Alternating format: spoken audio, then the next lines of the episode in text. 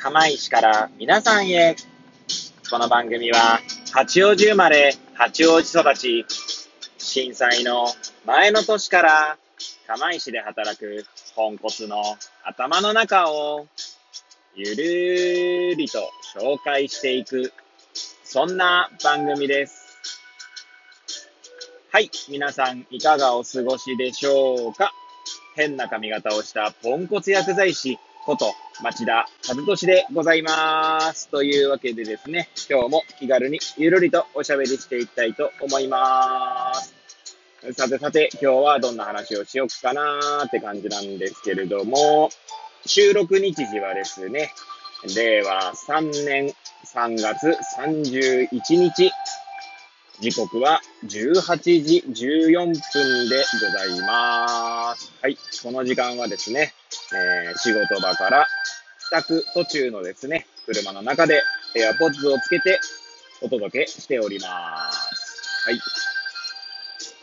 そうですね。何を話すかって感じですけれども、いつものようにですね、とりあえず収録ボタンを押すみたいな感じなので、えー、なんだか、えー、そうですね。はい。いや、最近ですね、なんつうんだろうな、こう自分があまりにもこう努力もせずにですね、何かを得ようとしていたんじゃないかと、何かを手に入れようとしたんじゃないかというね、ことをですね、改めて反省したんですよ。はい。まあ、それについてちょっとね、まあ、言語化してみようかな、なんて思います。はい。もしよければ最後までお聞きいただければ幸いでございます。はい。以前にもですね、この放送というか、このラジオトークの中でですね、えー、私が本を出したいっていう話を言ってたと思うんですよね。はい。で、なんかですね、最近、ちょっとこう、本を出したいっていう気持ちが先走りすぎてですね、まあ、例えば知ってる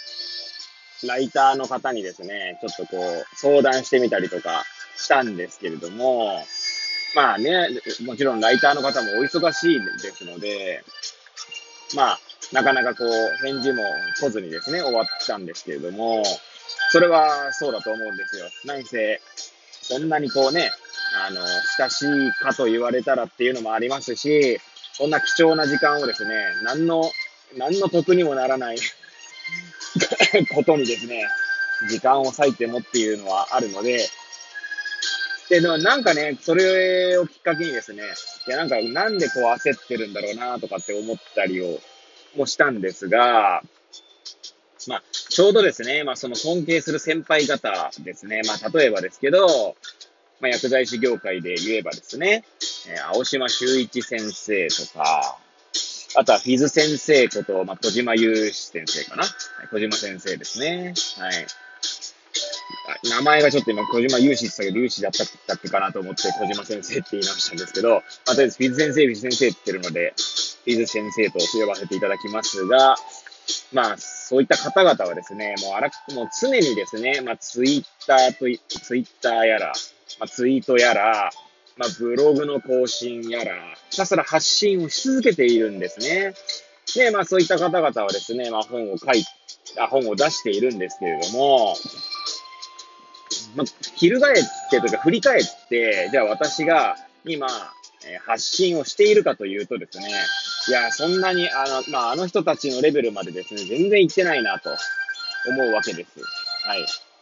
えー、青島先生もですね、フィズ先生もですね、えー、まあ、なんだ、仕事をしながら、まあ、貴重な時間をですね、そちらに、貴重な時間って言い方も変ですね、その残った仕事以外の時間を、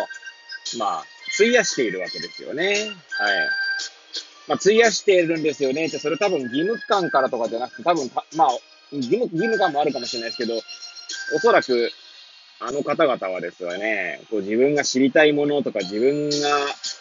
なんだろうな、成し遂げたいというか、自分の思い描く世界のために、えー、いろいろ活動しているんだろうなと、まあ、ね、あの、肌から見ていると思うんですね。で、そう考えるとですね、まあ私は何が、何のためにそんな本出したい出したいって言ってるんだろうな、みたいなって思ったりとか、じゃあ、あの人たちのレベルまで、あの、アウトプットというかね、あの、実際に文章を書き続けているかっていうと、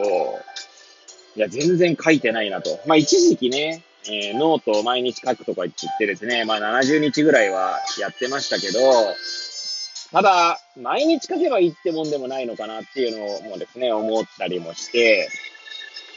まあ確かに発信頻度が上がると、その分ですね、こう、届まあ、いろんな人に届く可能性はあるかなとは思うんですが、まあ、例えば、青島先生なんか見てるとですね、ちゃんと自分の文章をですね、こう、高越というか、なんだろうな、へ、第三者の視点でこう、編集したりとかしているんですよね。で、小島先生もそんなことしてるんですよ。まあ、藤先生のことですけど、はい。いや、な、なんて言うんだろうな、そこまでこう、文章に、こう、なんて言うんでしょうね、情熱を注いでいるかというと、注いでいなかったと思いますし、そういった努力もなくですね、まあなんか本出したい出したいとかって言ってるのも、なんかそんな自分がですね、恥ずかしく思えてきたりもしましたね。なんでですね、ちょっとこう、まあちなみに私の、なんだろうな、本を出したい理由の中には、ちょっとこう、エゴ、エゴな面もあったりもするんですよね。まあ例えば副収入とか、まあそういうお金のことも、もちろん全く考えてないわけじゃないですし、そういうことはやっぱり、まあ誰しも人間誰しも考えると思うんですよね。で、ももちろんですね、まあ、私の経験の中には、えー、他者から評価していただいている部分もあって、あの、なんだろうな、薬剤師としての活動というか行動の中にはですね、